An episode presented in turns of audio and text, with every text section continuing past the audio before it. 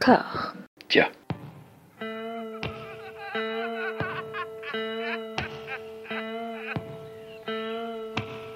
And now for something completely different. Would you like to talk about the meaning of life, darling? Sure, why not?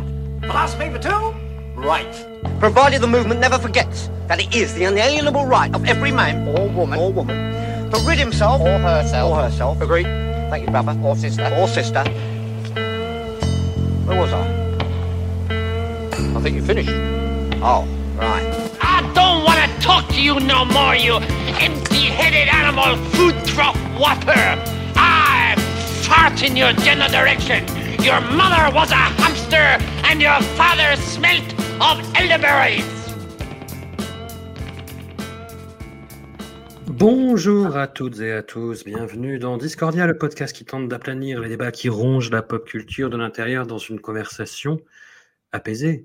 J'ai kidnappé pour la bonne cause une bonne partie du, du RPU, le Robotics Podcast Universe, avec évidemment Camouille Robotics, alias Daniel Andrieff. Comment ça va? Là, je vois dans ma tête, je vois l'image d'un petit garçon qui est en train de faire Nigeche Dameda, Nigeche Dameda, Nigeche Dameda. Donc, ce qui Ah. signifie il ne faut pas fuir. Ouais, ouais, ouais. Bah, Ça, c'est c'est moi quand je sens le pollen au mois de mai. Quoi. C'est bien, tu vas nous faire tous les mantras euh, du sujet du jour euh, dans la langue originale et je t'en remercie. Mais tu sais que je vais, je vais en parler euh, dans pas longtemps. Absolument. Et puis, euh, Plugin Baby, papa, tant d'alias derrière cet homme, Stéphane Boulet, comment ça va? Bah écoute, ça va bien, ma foi, ça va bien. De, de retour déjà, à nouveau. Hey Steph, comment tu vas? Eh ouais, Hey toi, toi, c'est- Hey, super, j'ai l'impression qu'on se connaît bien. Vous ici, quels hasards J'ai l'impression que c'est un pied, c'est un traquenard en fait. C'est un moment de western où on va se regarder dans le blanc des yeux pendant 10 minutes et puis Non, après, parce que, euh, ce que c'est pas. François, c'est que c'est nos PO hostiles en fait. Euh, on prend le contrôle de, de Discordia et on va dissoudre la marque en fait. Ils- Ah, et on a racheté ça 44 milliards, il faut le savoir. Ça. Vous allez transformer ça en entreprise de déménagement avec des gros camions avec le nom Discordia dessus. voilà. Ah là là. C'est très très très gentil de- d'ailleurs, je, je vous remercie à chaque fois, ça me fait, ça me fait rigoler quand, euh, quand des Discordos m'envoient des photos de camions Discordia. J'ai- J'aime beaucoup. ça me donne l'impression effectivement d'un consortium que les, les gens pourraient racheter effectivement 44 milliards. Ça, il se ferait peut-être un petit peu avoir, mais c'est bien. Nous allons parler euh, aujourd'hui d'un sujet de, de Discord, je l'ai appris sur Twitter il n'y a pas longtemps. Euh, nous allons parler de Neon Genesis Evangelion, une création d'Hideaki Anno. On en parle à l'occasion en fait de la sortie du manga, enfin de la perfecte édition du manga chez l'éditeur Glénat. Et euh, voilà, j'ai vu qu'il y avait un shitstorm autour du fait qu'il y avait l'usage de la couleur vert. Et euh, je vais pas entrer dans ce débat. Si vous voulez, messieurs, allez-y. Je- Écoute, non, je, voilà. euh, moi, moi, moi, j'ai- deux mantras. Euh, la première, c'est bien manger, et la deuxième, c'est ne jamais faire de débat sur la couleur verte. Donc, tu vois, ça Ouais. tombe bien. D'accord. En plus, bien. la couleur verte, euh, bah, elle porte malheur. hein. Moi, je me souviens de clubs de yoga, ils t'interdisent de mettre du vert euh, quand tu y vas. Donc, est-ce que ça veut dire que euh, peut-être Glénat n'était pas au courant? Euh, Pour la blague, euh, c'est que Glénat, ce truc de couleur verte depuis 20 piges. Quoi. Ils vont Ouais. pas changer, ils vont pas changer du jour au lendemain. Mais après, il faut te dire un truc. C'est Ouais. que, et ça, je me place du point de vue du business, c'est qu'en ce Mhm, moment, il y a de plus en, plus en plus de Kanzenban qui sortent. Kanzenban, donc Perfect Edition, Mhm. euh, dans les mangas, il y en a, il y en a une de Roku Denashi Blues qui sort le mois prochain. Il y en a une sur Dino Daiboken qui est sortie il n'y a pas si longtemps. Quand tu fais une Perfect Edition, tu n'as pas le droit à l'erreur. C'est-à-dire, Ouais. autant tu aurais pu te chier dessus il y a 20 ans, au moment où bah, les mangas étaient un autre dif- marché différent. Mais si tu sors un manga à plus cher, à 15, à 15 euros, parce qu'en général, c'est le prix d'un Kanzenban, à 15 euros, donc ça te Hmm. fait la collecte à 200 euros. Enfin, ça te fait une grosse collecte quand même. hein bah, plus le droit à l'erreur et les fans et les fans d'Evangelion ne sont pas les moins vocaux. Euh, donc voilà, c'est juste, euh, faut, faut juste un peu faire gaffe, euh, gaffe à ça. Après, euh, Au vert notamment. faut faire après, gaffe a- au vert. Et, et honnêtement, euh, ça a l'air d'être. Moi, j'ai- aucun manga en langue française dont je montre le dans, dans ma bibliothèque en fait, que, dont je montre le, le côté. Je les mets dans une boîte parce que j'ai pas la place. Ça ne m'aurait pas touché, tu vois, en l'occurrence. Bon. Après, après, moi, je veux pas défendre euh, Glénat euh, sous, sous prétexte que c'est une boîte du coin. J'en ai rien à foutre, qu'il soit de, de- de Grenoble ou de Toulouse ou de, de mon cul. Ah Mais bah, c'est Jacques, c'est Jacques Glénat, bah, voilà. Mais il y avait, euh, bah, et Jacques, euh, voilà, euh, euh, avec tous les travers qu'on lui connaît, mais en même temps, qui, qui n'en a pas fait que quelqu'un lui jette la première pierre. Euh, Et tu le savais que cette expression euh, qui jette la première pierre, en fait, euh, c'est une, c'est une expression en fait euh, humaniste, puisque. Créée par Hideaki Anno. Non, pas loin, euh, par, par euh, son représentant sur Terre, à savoir Jésus-Christ, euh, puisque, puisque dans le Nouveau Testament, on va beaucoup parler du Nouveau Testament, et j'ai- Oh putain, ouais. j'ai traduit des trucs liés au, au Nouveau Testament, donc je, je- je connais un peu les trucs. Quand il dit on jette la première pierre, en fait, c'était faire preuve d'humanité parce que, que la première pierre de la lapidation te tue sur le coup. Parce que sinon, Ouais. tu, te, tu te fais complètement désinguer à coup de, de centaines de coups de cailloux, et ça, c'est pas humain. C'était un geste humain de lancer la première pierre. C'est pour ça que qu'il me lance la première pierre, ça veut dire qu'il m'achève sur le coup. C'est ça l'origine de cette expression. Je ne pense pas qu'Hideaki Anno l'a fait en parlant d'Evangélion. C'est- On n'a pas du tout commencé sur Evangélion, mais c'est pas grave. mais en même temps, et- et- et par moment, si tu fais tous les volumes d'Evangélion à, à la gueule de quelqu'un en même temps, tu peux aussi le tuer sur le coup éventuellement. c'est vrai. c'est vrai. Donc, voilà. Surtout Voilà. la Perfect Edition avec le coin vert. Avec Non, le- surtout- voilà, exactement. Alors oui, voilà, ah, c'était ça mon Eh, point. François, à la je suis base, désolé. Que vous m'avez grossièrement fait perdre. Mais François, je suis désolé, tu as payé pour nous avoir tous les deux. Tu nous as tous les deux. hein. C'est ça. C'est voilà, j'en ai pour mon argent, comme Jacques Léna. Et hum, du coup, euh, oui, la- la- bah, les Perfect Edition, euh, perso- enfin, on on savait pas trop s'il allait y avoir tous les bonus des autres Perfect Edition euh, internationales. Apparemment, si c'est le cas. Mais voilà, une couleur verte et c'est le sbeul. Il n'y aura jamais tout, tout, tout, tout, parce qu'il y aura toujours des, éditions différentes, il y aura toujours Bien des sûr. choses qui restent. Et euh, je le vois d'autant plus que, par exemple, j'ai regardé, hier, j'ai fait, j'ai, à ma compagne, je lui ai fait découvrir Evangelion, je lui ai, je lui ai fait regarder le premier épisode, et pas le deuxième, on n'a pas eu le temps, parce qu'on était en train de regarder Better Call Saul en même temps. Et euh, elle était En même temps, putain. elle était très perplexe sur le truc. Et en même temps, il y a un truc qui m'a fait euh, tilter, c'est que j'ai pas du tout la même expérience de regarder l'épisode aujourd'hui qu'avant, parce que l'épisode a tellement été trituré par le temps, par la Gainax, par euh, sans doute Hideaki Anno lui-même, que c'est Hmm. pas l'épisode original tel que je l'ai vu euh, en cassette vidéo à l'époque. Il y a des choses qui ont changé et je, je- j'en suis persuadé. Enfin, c'est pas parce que c'est de la nostalgie ou quelque chose, mais je sens qu'il y a des passages où il y a de la musique qui a été rajoutée. Évidemment, il y a plus Fly Me to the Moon. Il y a plein de choses qui ont changé. Et en fait, c'est qu'à force euh, d'avoir peuplé euh, l'inconscient collectif pendant toutes ces années, on- je pars du principe que les gens qui nous écoutent connaissent au moins la base d'Evangélion quand même. On n'a pas besoin de, Mm. de resituer, mais que c'est une, c'est le- une œuvre majeure de la pop culture euh, japonaise des années 90 et après.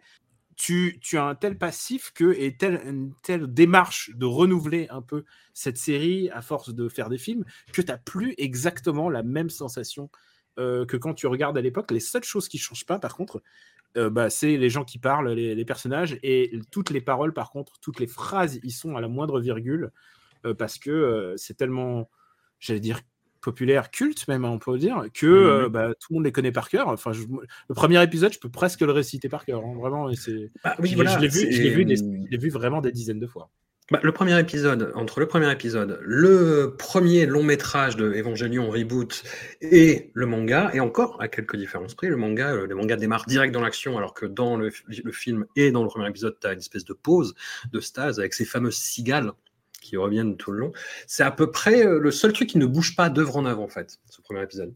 Ah, Il y a peut-être de ça, il y a... et puis surtout les, les dialogues, quoi. Enfin, je veux dire, euh, le Ouais. conflit entre Gendo, mais j'avais l'impression, par exemple, que quand Gendo parle à, à Shinji, j'ai l'impression qu'il n'y avait pas de musique, et là, il y avait... j'ai regardé la version Netflix, hein, je peux vous dire. Ouais. Et alors après, euh, il faut lui dire un truc, euh, et je pense que je parle aussi pour, euh, pour euh, Stéphane, je m'accorde ce droit, Je Euh, t'interdis de parler pour moi, ok c'est qu'il faut pas oublier qu'on parle en, en amateur, c'est-à-dire que euh, on regarde, on a revu Evangelion, on a re-regardé Evangelion, mais je veux dire, il y a autant d'avis sur Evangelion qu'il y a d'humains qui ont vu Evangelion en fait. C'est-à-dire que au bout d'un moment, on fait, no- ça rentre dans notre inconscient, ça rentre dans notre vécu aussi, puisque euh, ça parle de, de choses assez fondamentales euh, sur, euh, sur l'être humain. Donc, donc forcément, on n'a pas le même, pas le même ressenti à chaque fois. Et en tout cas, c'est comme ça que je l'ai ressenti quand j'ai les, j'ai vu les nouveaux films et aussi quand j'ai revu cet épisode. Je vais essayer de lui quand même lui faire montrer le deuxième épisode, quoi, parce qu'il est quand même euh, important. Est-ce que ça change aussi euh, C'est une question complètement rhétorique à laquelle vous allez répondre oui, je pense. C'est le but. Est-ce que ça change aussi en fonction de l'âge auquel on le regarde? Je sais que quand je l'ai découvert, quand je l'ai revu dix ans après et quand je l'ai re- revu pour son arrivée sur Netflix il y a de ça deux ans, je crois, à chaque fois c'est une expérience différente. Ah bah complètement, bah surtout que euh, là en plus, enfin je, je parle pour moi parce que je suis, je suis quand même le, le Benjamin de cette émission hein, face à- aux deux grands Euh, moi, en fait, et, Evangelion, quand ça, quand ça arrive, c'est euh, pile le bon âge pour découvrir ce, genre d'expérience parce que euh, voilà, donc ça arrive en France, c'est fin 96. Tu vois, j'ai voilà, j'ai j'ai 14 ans et c'est quand même un truc que je me suis pris vraiment en pleine face parce que euh, faut voir que moi, en tant que, enfin, je, suis de la génération Club Dorothée manga. hein, fatalement, la, fenêtre de temps fait que je, suis, en pile, je suis pile dedans. Et, et c'est comme un truc qui, qui t'arrive dessus, alors que tu, voilà, tu penses avoir à peu près compris ce que c'était que, que l'animation japonaise à, travers ce, que, ce qui arrivait jusqu'en France. Et d'un seul coup, tu as ce truc-là qui débarque et qui, et qui fout un peu tout par terre d'une façon assez assez, on va dire, déstabilisante. Donc moi, effectivement, ça avait laissé une empreinte euh, assez, euh, assez folle, en fait, finalement, euh, de, de, de, de, voir ça. Et euh, j'étais pas sûr d'avoir bien digéré ce que j'avais vu à l'époque. hein. Surtout quand on, voilà, quand on codait la, la fin de, de la série animée. Donc, euh, pour euh, Alors, rappeler ceux qui ne se souviennent pas, c'est qu'en fait, il y a eu une série animée en 95, puis il y a eu une relecture à travers un film, puis il y a eu euh, toute la refonte avec, euh, avec Oh. Voilà, avec, avec les films, le Rebirth, etc. Donc, on met la- quand, euh, quand tu arrives à la fin des, des, des 26 épisodes, euh, voilà, je suis pas sûr d'avoir bien compris ce qui s'était passé. Euh, et c'est vrai que le, le revoir des années après, puis le revoir à travers le prisme finalement de l'évolution qu'a voulu y apporter euh, Anno, euh, effectivement, ça, à chaque fois, effectivement, tu as l'impression de pas de redécouvrir parce que tu mets de, de, de, de pas vivre la face, les choses de la même façon, quoi. Pour ma part, bah oui, évidemment, à chaque âge, j'ai ressenti différemment. Euh, quand j'ai vu la première fois, j'avais bien capté le, le doigt d'honneur à- Oui, ça on l'a tous bien capté, je crois. de Hideaki Anno adressé à, à la fanbase, à l'industrie, aux gens. Enfin, ouais, ouais, non. il Y a, Même à lui-même, hein, je pense. Même, bah, oui, même, bah, même à lui-même. Et ça, c'est on en le parlera, c'est un des fondements de, de, de l'œuvre, hein, de toute façon. Ça, Ça, c'est la première, première chose. Euh, la deuxième chose, euh, c'est qu'au bout d'un moment, tu commences à comprendre que, ah ouais, en fait, euh, c'est l'œuvre d'un dépressif qui essaye de s'en sortir aussi. C'est ça. Et C'est le Trent Reznor de l'animation japonaise. Voilà.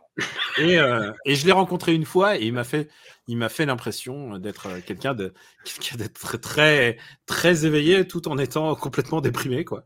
Et Tu l'as euh, rencontré quand, du coup? je l'ai rencontré, euh, c'était entre, entre Redo et euh, Thrice Upon a Time, donc le, deuxième, le troisième et le quatrième film. Ouais, ça laisse un spectre de 10 ans quand même. hein. Ouais, ouais, mais je crois que c'était- c'est assez large. je crois que c'était 2015. C'est au moment où il s'est vraiment attelé. euh, 2016 peut-être, le moment où il s'est vraiment attelé au, au film. Et Mm. euh, à l'époque, il faisait, euh, bah, il se tournait les pouces et enfin, il était dans la dépression. quoi. Il l'a été longtemps. hein. Il l'a été longtemps et ça a commencé euh, bah, dès en fait la, la- la diffusion de, de cette série, quoi. Et Alors- la première fin d'Evangelion, Evangelion, Evangelion, Evangelion, je- Evangelion, je- je suis, je suis très intransigeant. Ok, C'est d'accord. Ev- Evangelion, sans aucun. C'est pourquoi je dit- Évangélion à partir de maintenant. Mais tu Voilà. sais quoi On va te revendre. On va te revendre à Discordia. mais non, mais Évangélion en plus, euh, il y a des histoires d'anges. Enfin, c'est logique. Excuse-moi. euh, Excusez-moi, moi- monsieur, moi, je monsieur Robotix. Monsieur Robotix, je ne Je vous permets. respecte le titre, le titre japonais, le titre, l'attention des auteurs, même si, même s'ils disent. Ah, non, non, non. Alors, c'est bien ah, une œuvre au monde où tu peux pas me dire faut respecter l'intention de l'auteur. C'est bien celle-là. parce Alors, que- alors oui, oui, mais. quelle tu vois, intention Quelle moi, intention j'ai- J'étais en train de regarder. quel moment? J'étais en train de regarder le, le- le premier épisode et il y a déjà les fautes d'anglais du premier épisode qu'ils ont corrigées au fur et à mesure. Ouais. Mais genre, euh, first, il y a first child, au lieu de dire first child, ils disent first, first children. Donc, déjà, ça n'a aucun sens en termes linguistiques. Mais je, mais je me sens obligé, J'aime bien. ouais. je me sens obligé de l'utiliser tel quel si je regarde le dessin animé original et pas si je regarde le film. Mais euh, il y a des choses comme ça. D'abord, euh, gros choc quand, quand tout d'un coup ça annonce 2015, gros- le futur. Et, euh, et, et d'ailleurs, quand il refait le film, il enlève les notions de temps en fait. Oui, C'est- il enlève les assez notions de temps, intéressant. ouais. Ouais. Mais, mais c'est vrai que euh, Dans tous les sens du terme, d'ailleurs. c'est euh, et alors et je parle et bien sûr je parle que en présence en termes euh, d'impression personnelle et de ce que cette œuvre m'apporte. Ouais. Mais mais il faut que je vous dise un truc. euh, on va pas vous faire le, le Wikipédia de- d'Evangelion. Il y a plein il y a plein de facts vraiment intéressants sur l'écriture, sur la conception de, ce- de cette série. Et, il y a, et c'est, en plus, c'est assez documenté. Pour moi, les trois Bibles pour euh, comprendre euh, Hideaki Anno, à mon avis, il y a quand même des romans, qui, enfin, c'est pas des romans, c'est des bouquins de discussion qu'il a publiés euh, juste après Evangelion, euh, qui s'appelle Schizo et Parano, et où il décrit, euh, il décrit littéralement un branleur. Et quand je dis littéralement, c'est, il en parle. Et qui parle un peu de sa post, du post-Evangelion. Et je pense que c'est assez dramatique dans ce sens-là. Je pense qu'il y a euh, une œuvre assez intéressante pour décrire euh, Hideaki Anno. euh, c'est euh, c'est un manga réalisé par sa, son épouse, qui est autrice de manga, qui s'appelle Anno Moyoko, donc, qui est un manga qui est inédit en France, mais qui raconte en fait sa vie de couple et qui raconte la manière dont, quand même, même s'il est dépressif, il est- il s'est bégéisé au fur et à mesure. Il est devenu de passer de gros, de gros nerd parce que c'était vraiment un gros nerd. Il est passé à, à quelqu'un qui présente bien. En fait, je l'ai croisé une deuxième fois et il était à ce moment-là particulièrement, il est très BG. hein, donc, euh, euh, je situe ça comme ça. Et il y a aussi un manga. Je crois que de mémoire, c'est Aoi Ono et aussi ça, c'est inédit. Et ça, c'est Hideaki Anno au moment de. C'est pré-Genax, donc c'est au moment où il est à la fac. Et en fait, cette année-là, à la fac d'Osaka, eh ben, ça, ça parle de, de l'énergie de ce mec-là. Et euh, du mec, donc le mangaka était très impressionné. En fait, c'était une génération assez incroyable en termes de pop culture, puisque euh, tous les potes de, de Anno se sont formés à, à ce, mo- ce moment-là. Et donc, tu sens déjà le personnage qu'il allait être. Et après, pour moi, il y a, après, il y a Evangelion. quoi. C'est Evangelion qui parle le mieux de lui. C'est Evangelion qui parle.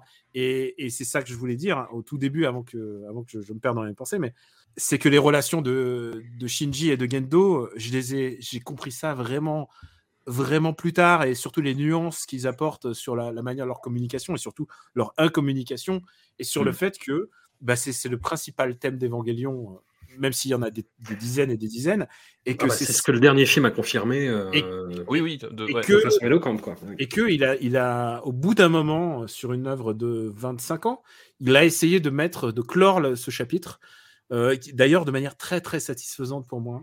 Et, euh, et donc oui, en fonction de mes expériences personnelles, euh, bah, de mes relations avec mes- ne serait-ce que mes parents ou des choses comme ça, évidemment, il y a différents âges où je, comprends mieux, euh, où je comprends mieux certains personnages, ou en tout cas, je suis plus à l'écoute. Je pense qu'Evangelion, c'est une œuvre qui pousse un peu à la modestie par rapport à, sa, complexité et aussi à ce que elle peut apporter, mais il faut pas, il faut, faut y aller avec parfois avec des pincettes, faut y aller, euh, faut y aller parfois euh, simplement en se lançant dedans et juste en regardant la série originelle. Il y a plein de manières de s'y lancer et euh, voilà, j'adore, ce- j'adore cette œuvre et à chaque fois que je le regarde, je, je- je compare euh, Evangelion un peu à Mulholland Drive euh, dans le sens où à chaque fois que tu le regardes, tu vois pas la même chose en fait. Et Hmm. bah, c'est ça que j'ai dans Evangelion et c'est ça que j'aime. Ouais, dans les derniers vi- visionnages, la partie euh, énergie très sombre m'a vraiment sauté à la gueule dans la série originale. Je parle. hein. Je reste pour l'instant sur la série, sur les films, on parle vraiment sur autre chose, même si ça reste, même s'il y a cette, euh, façon très très très particulière de gérer euh, l'énergie libidinale, les, hormones qui pètent à la gueule de Shinji et qui ne sait absolument pas quoi en faire, qui aimerait penser à autre chose, mais qui est complètement envahi par ça.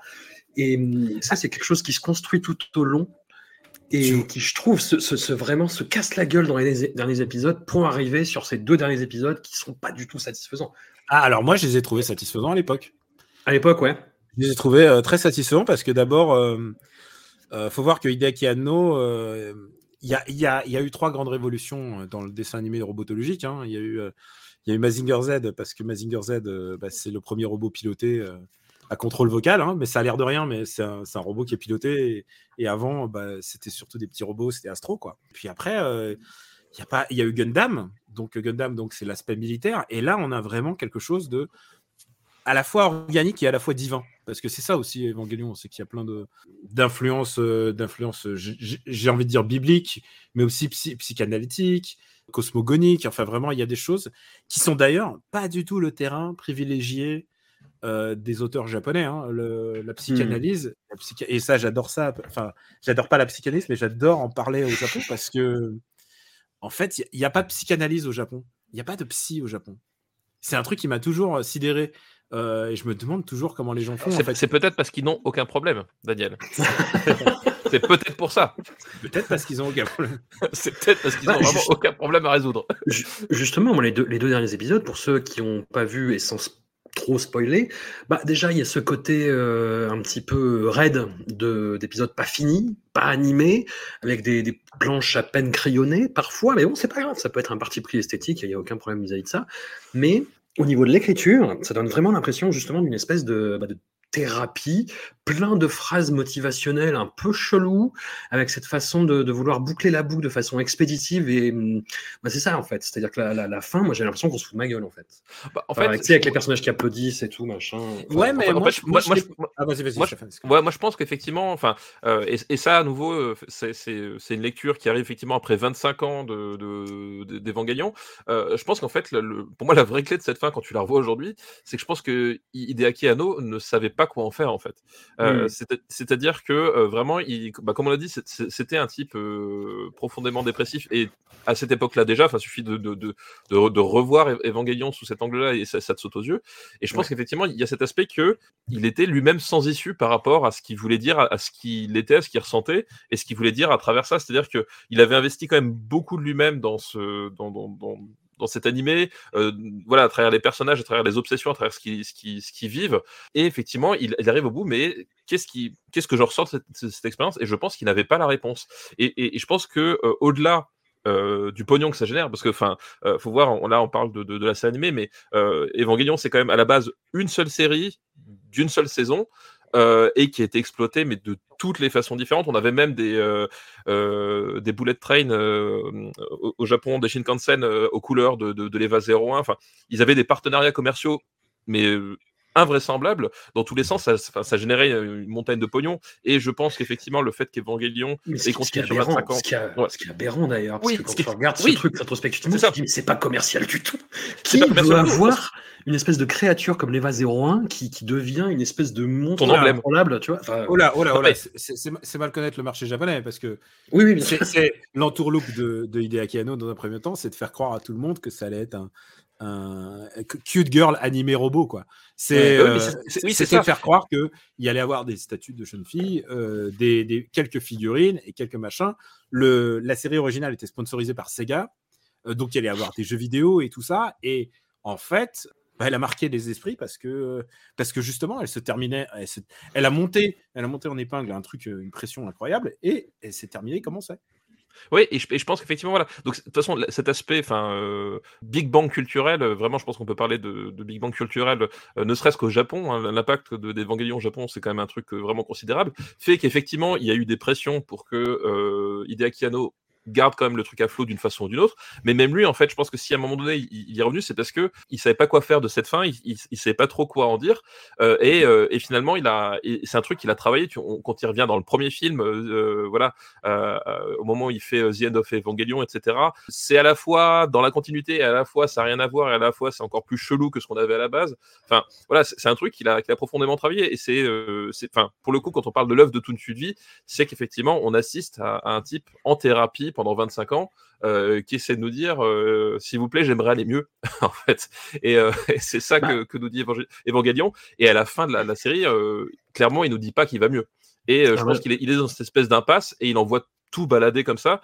Et, euh, et c'est vrai que c'est- à la fois pas satisfaisant et à la fois, je pense que Daniel a raison, c'est c'est peut-être ça qui fait que ça a été aussi marquant. La plupart des gens sont sont arrivés là en se disant bah chouette, on va avoir un espèce de, de Gundam biomécanique, ça va être rigolo. Bah non. C'est voilà, on, on est sur complètement autre chose quoi. Bah, tout le long, c'est un personnage principal, Shinji, à qui on colle sur les épaules une responsabilité absolu- absolument énorme, dont il ne veut pas, mais à laquelle il revient en permanence parce qu'il n'a pas le choix. Et arrivé à la fin, ben, eh, voilà, c'est fini. Mais, euh, et après, il fait des films qui sont encore plus des doigts d'honneur. C'est-à-dire, Ouais, tout le ouais. monde lui fait Ah, mais la tradition, euh, souvent, On arrive, sortir on des, y arrive. des films résumés, et il fait des films qui sont encore pires, encore pires, qui, de- qui sont des films expérimentaux, où il a l'air de dire, ah, ok, vous n'avez pas compris la première fois, alors voilà ce que je voulais dire, et c'est pire encore. Et on comprend Et toujours pas. Et c'est pire encore. Et il y a ce casus, ce casus belli avec les, les fans. C'est le moment où la caméra se tourne vers une salle à la moitié vide avec des gens qui se merdent devant un écran. Ouais. Bah, c'est Anno. Enfin, je veux dire, c'est sa psyché à, son, à ce moment-là. C'est absolument incroyable. Et figurez-vous que moi j'ai découvert, Evangel- j'ai envie de dire Evangelion, pour avoir une, troisième prononciation. Euh, j'ai découvert donc cette série, pas en regardant la série, mais en regardant le, le double coffret qui avait été édité par Manga Vidéo, si je me rappelle bien à l'époque, où il y avait donc Death and Rebirth, qui est une Ouais. sorte de résumé, on pourrait dire ça comme ça, mais qui Résumé relecture. amène- Ouais, voilà. Avec des motifs récurrents, avec des, des, des, phrases qui apparaissent de façon stroboscopique et hyper agressive. Des relectures en hardcore de certains épisodes clés de la saga. Oui. Quand, euh, par exemple, Gendo Ikari prend le contrôle de l'EVA 01 pour euh, venir à bout du camarade Toji de, de Shinji, la scène, comme le, euh, Hideaki Anno la remonte, c'est ça donne l'impression que le Shinji se fait violer par son père, quoi. C'est Oui. incroyable de bourrinitude, quoi. Moi, j'ai découvert Euh, la série comme ça et j'ai fait, mais qu'est-ce que c'est que ce truc? Et j'ai enchaîné, bah donc. Et, sur- et tu es resté, et tu es resté. C'est Et tout tu es resté. Bah, hein, François. Bah, en fait, je, je euh, reconnais, je reconnais l'esprit malsain qui, qui t'habite. Bah, bah, pas vraiment, parce qu'après, derrière, j'ai enchaîné sur The End of euh, Evangelion, Et plus jamais t'as bu de jus de fruits après. qui Ah, commence le jus par d'orange, une scène, qui commence par une scène absolument dégueulasse, où Shinji se dit d'ailleurs, alors il y, a- il y a débat apparemment, mais euh, ça me dégoûte ou je me dégoûte. Daniel, tu, Oui. tu te pencheras peut-être. Euh, il, il, il dit Kimochi Walui, il dit euh, Ah, c'est dégueulasse. Voilà. Il- mais l'interprétation, euh, je crois, hein, de mémoire, hein, mais après, euh, Hmm. mais euh, voilà. C'est plus sur la deuxième occurrence de l'expression c'est dé- dégueulasse, de- c'est aussi la, c'est aussi je me dégoûte, hein, c'est la même chose. Ouais, Enfin, voilà. Après, c'est à libre. eh, on parle d'Evangelion, hein, c'est à la libre Oui. interprétation. Souvent, et je veux pas être catégorique là-dessus, j'ai pas revu le film depuis 20 ans. Et après, ça part bah, sur une, une fin qui est scénaristiquement plus satisfaisante, avec en plus des visions psychédéliques qui, moi, m'ont fait faire des cauchemars, mais euh, encore aujourd'hui, je pense, en fait. Ça a été poursuivi par les, euh, quatre films euh, des reboots, et, avec cette fin qui est absolument impardonnable. En fait, c'est voilà, c'est euh, en gros, on a un résumé hyper hardcore de la série, façon film cut-up euh, expérimental, et une fin qui est... on parlait de doigt d'honneur, mais c'est carrément euh, Anno qui nous chie dessus, quoi. Enfin, c'est une violence. Je veux juste dire, c'est exactement ce que dit la série, mais Ouais. l'intention, et je crois que c'est ce qu'il disait dans Schizo et Parano, hein, c'est que, ah, vous avez pas compris ça, bah, je, vais vous, je vais être plus explicite. Vous avez pas compris que Misato, elle aime Shinji, bah, elle va lui rouler une galoche. C'est ce genre, et voilà, il faut Mm. pas s'arrêter aux détails. Je pense qu'il faut voir l'intention globale, mais c'est mon, a- c'est mon interprétation personnelle. en- oui, en même toi, temps, tu retiens le positif, moi je retiens le négatif. Non, mais en fait, Ouais, Zénith- positif, euh, ça reste quand même une fille euh, vachement plus Oui, âgée oui. et qui a, Qui a ses Ouais, problèmes par ailleurs. voilà. Qui a ses problèmes par l'air et qui, qui, qui l'hébergeait et qui, qui, qui l'élevait comme une grande sœur, en fait. Euh, Voilà. voilà, le- leur relation est un petit peu. euh, mais euh, non, mais en, The End of Evangelion, c'est euh, c'est à la fois un film où Hideki Anno te dit ben, ok, vous vouliez ça, je vous l'offre. Euh, On parle notamment euh, de cette scène euh, du combat de l'Eva 03 contre les, euh, contre les drones. Il n'y avait pas de combat sur la fin d'Evangelion, alors qu'on est sur une série de robots qui, qui se bastonnent, c'est un scandale. Donc à la fois, il vous offre ça, et à la fois, il vous offre quand même l'une des morts des personnages les plus horribles de tout le show jusque-là, en disant tiens, vous l'aimiez, vous l'aimiez elle? Eh ben regardez ce qui lui arrive, où elle finit vraiment déchiquetée de, en, en lambeaux. Enfin, c'est un truc absolument horrible, abominable. Traumatisant. Euh, c'est traumatisant. C'est vraiment traumatisant. Enfin, c'est vraiment traumatisant à voir. Surtout qu'en plus, encore une fois, enfin, le, le, le génie du truc, c'est que euh, le, en termes d'animation pure, la scène est, a- est assez formidable. Euh, Voilà, la fluidité, les mouvements de caméra, etc. Enfin, c'est une scène de baston qui est vraiment hyper inspirée visuellement, euh, très, bah, voilà, très cathartique. Et en fait, à la fin, il prend ce catharsis, il fait hop, une boule de papier poubelle, hop. Et donc, et donc, il y a- déjà il y a ça. Euh, et après, effectivement, il embrouille sur cette espèce de, de, de fin qui pourrait effectivement faire passer 2001 de l'espace pour un album de Oui Oui, avec, euh, voilà, avec le, le- le côté sexuel qui, qui s'entrechoque, avec la frustration, avec, avec un espèce de nihilisme. Presque absolu parce qu'en en fait tu il n'a pas vraiment de justification dans le sens où tu, tu vois tu vois pas ce que c'est censé t'apporter. Enfin il y a vraiment un truc. Euh, moi j'aime bien justement ce côté enfin j'aime bien. C'est à dire qu'effectivement je, je trouve pas que c'est la c'est la fin ultime des mais à un moment donné je me suis dit voilà un type qui fait la, la série la plus marquante de, de- de ces années-là, à qui on dit tiens, euh, bon les fans sont pas contents, on te file, on file une montagne de pognon pour que tu rectifies le tir.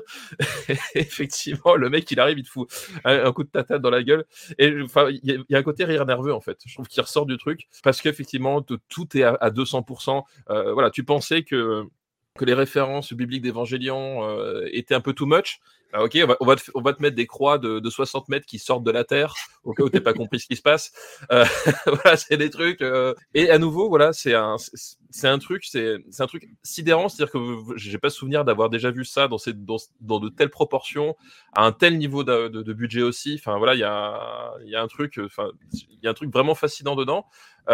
Et en même temps, tu vois que c'est plus tout à fait le même idée que dans la, dans la première fin, parce qu'il essaye de chercher. En fait, il y a, y a un côté fuite quelque part dans dans la fin de la série. C'est-à-dire que, euh, et, c'est le principe du truc, c'est-à-dire que c'est Shinji, tu, l'as dit François, euh, on lui colle des responsabilités qu'il ne veut pas et en même temps on est obligé de revenir à chaque fois, euh, soit parce que les circonstances, soit parce que lui, soit parce qu'il plie face à son père. Et on arrive sur cette fin où finalement Shi- Shinji et la série elle-même s'en- s'enferment sur cette espèce de, volonté de fuir absolument tout, les réponses, les responsabilités, tout, et bah, de se boucher les oreilles et d'attendre que ça passe. Quoi.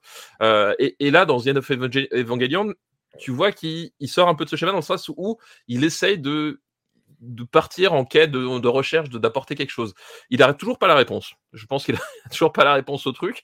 Et il, est toujours dans, voilà, dans, cette, dans cette logique de, bah, de dire qu'il y a quelque chose qui va pas, il y a quelque chose qui le frustre, il est pas capable d'y répondre. Et euh, que pourra, allez tous vous faire foutre. Quoi.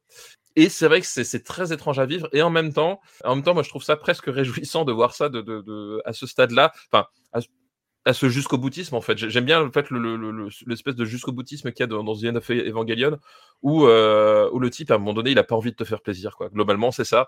Et euh, personnellement ça m'a fait rire à, à voir à quel point il avait pas envie de me faire plaisir. Alors rétrospectivement, oui, parce qu'il y a eu les quatre autres films derrière et tu vois ça avec un, un petit peu de Ah oui. tendresse, presque limite. Mais à l'époque, C'est ça. Non mais c'est ça. C'est- qu'effectivement là et là je te, je te parle de ça maintenant parce que euh, effectivement je pense qu'à l'époque surtout que le film il sort assez peu de temps après la série. hein. Euh, Mm. C'est-à-dire qu'il sort en 97-98 dans mon souvenir.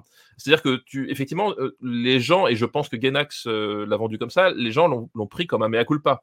C'était le mea culpa de, de, de, Anno, de Genax, pour dire, bah tiens, ok, vous étiez pas satisfait de la fin, on vous offre la vraie fin. Effectivement, tu te remets dans cette perspective-là en disant, bah, Évangélion, Évangélion après ça, c'est fini.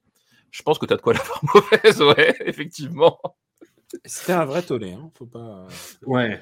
ouais. Et, et après, euh, Evangelion a toujours existé dans l'inconscient collectif euh, parce que d'abord, euh, euh, pour plein de raisons différentes, je veux dire, euh, Evangelion a existé euh, ne serait-ce qu'en personnage dans Super Robot Tyson, qui est un wargame de... avec des robots. Evangelion a existé euh, avec, des, spon- avec des, mm, des placements de marque parce que évidemment, ça a continué, ils continuaient à vendre.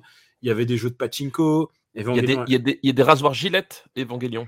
il y a, il y eu, il y a eu tout. Enfin, Evangelion a, con- a continué à travailler, à exister en tant que marque. Et d'ailleurs, ça a été un objet de discorde entre Hideaki Anno et la Genax, qui a fait ensuite qu'il a fondé son propre, sa propre boîte. Mais ouais, Evangelion était toujours présent. Et à chaque fois qu'il y avait une ressortie euh, bah, en, DVD, c'était l'ère du DVD déjà, et bien à chaque fois, il y avait des petites modifications, des petits euh, ils tripatouillaient la formule. Et euh, c'était à chaque fois une ressortie, il était un, un petit événement à chaque, à chaque fois. Pour ou contre ce tripatouillage, du coup, Daniel? Est-ce Bah, que bah, quand ça pas, parce change, que- parce que ça quand- change les erreurs d'anglais, tout ça, à la Non, limite non, mais quand, quand le George reste- Lucas il tripatouille ses films, je suis Oui, toujours en train, de, en train de faire machin. Et là, là, on a quand même une œuvre euh, un peu Très très peu d'Ewok rajoutés dans. euh, Jabba the Hutt, pas beaucoup dans, dans. Mais en fait, ça m'a un peu touché parce que j'étais pas. euh, moi, j'avais toujours les, les DVD, euh, j'avais mon DVD box originel Avec Fly Me to the pas- Moon en générique de fin. avec Fly Me to the Moon et, Ouais, et j'étais pas, pas vraiment, j'étais pas vraiment touché. La, la, la fois où j'ai été, euh, où j'ai été retouché, c'était euh, quand il y a eu les quatre nouveaux films. Ouais. Le manga, tu, tu l'as lu? Euh, oui, je l'ai lu. je, je me permets de te tutoyer. Oui. Ouais, non, non. je- je- écoute, j'admets, j'admets. Écoute, je, je te permets. Voilà. Lancé en Euh, amont du coup euh, de la diffusion de la série pour créer le buzz, euh, signé Yoshiyuki Sadamoto qui est caractère designer sur la série, donc Qui est- a est- un rôle euh, assez Qui est clé. la méga star au Japon à ce moment-là. Ouais. Sadamoto Ouais, ouais. peut faire n'importe quoi, euh, il sera suivi. Sadamoto, au même moment, il fait un.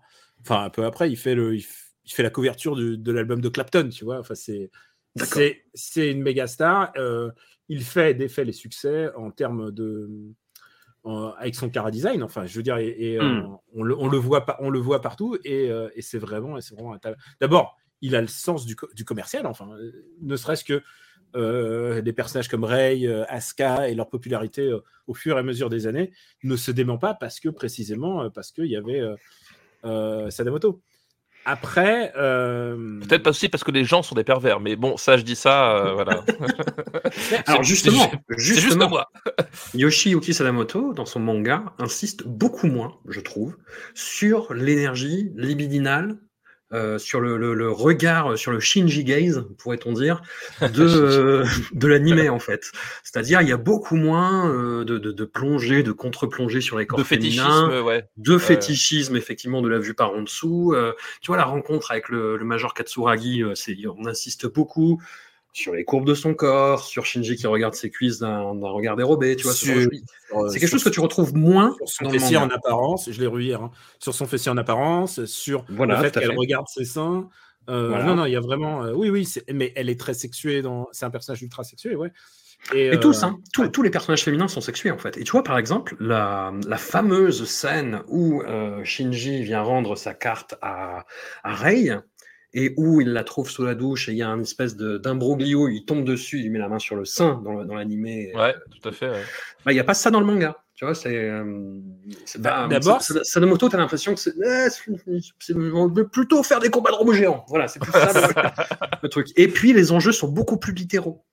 Shinji va verbaliser tout ce qui lui passe par la tête, ce qui n'est pas le cas dans l'animé. Ah bah, et, et, en même temps, j'ai envie de te dire, du coup, c'est euh, parce que dans, la, dans, justement dans, dans l'animé, euh, le côté libidineux et le côté euh, je ne peux pas verbaliser ce qui se passe, enfin, c'est un des thèmes du truc, c'est-à-dire qu'effectivement, oui, carrément. Tu, tu, voilà, tu l'as dit, c'est un, un, adolescent euh, qui, un adolescent de 14 ans. On a tous été des adolescents de 14 ans ici, hein, je crois bien.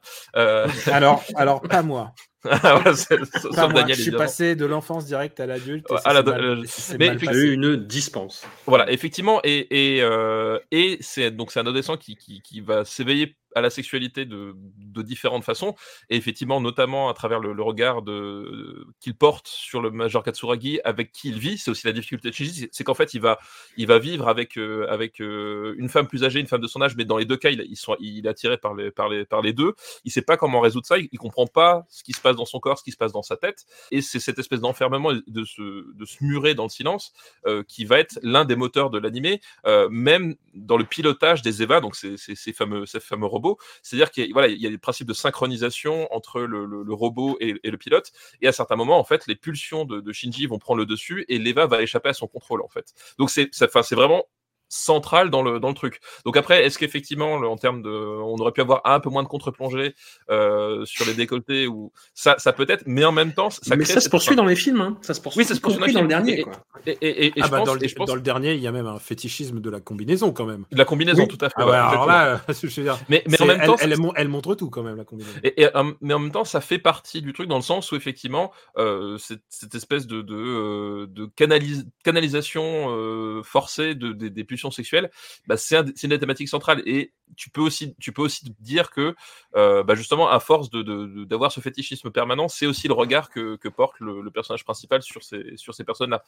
Mmh. En tout cas, il y a, y, a y a, une résonance. Quoi. Après, on peut toujours se, se, se, poser la question de la façon de faire ou pas, mais disons que euh, tu peux comprendre que dans le manga, euh, si c'était pas si c'était moins l'objectif du mangaka, euh, que ce soit atténué, alors que dans, dans la série, c'est des mathématiques dont il veut parler, dont il essaye de parler.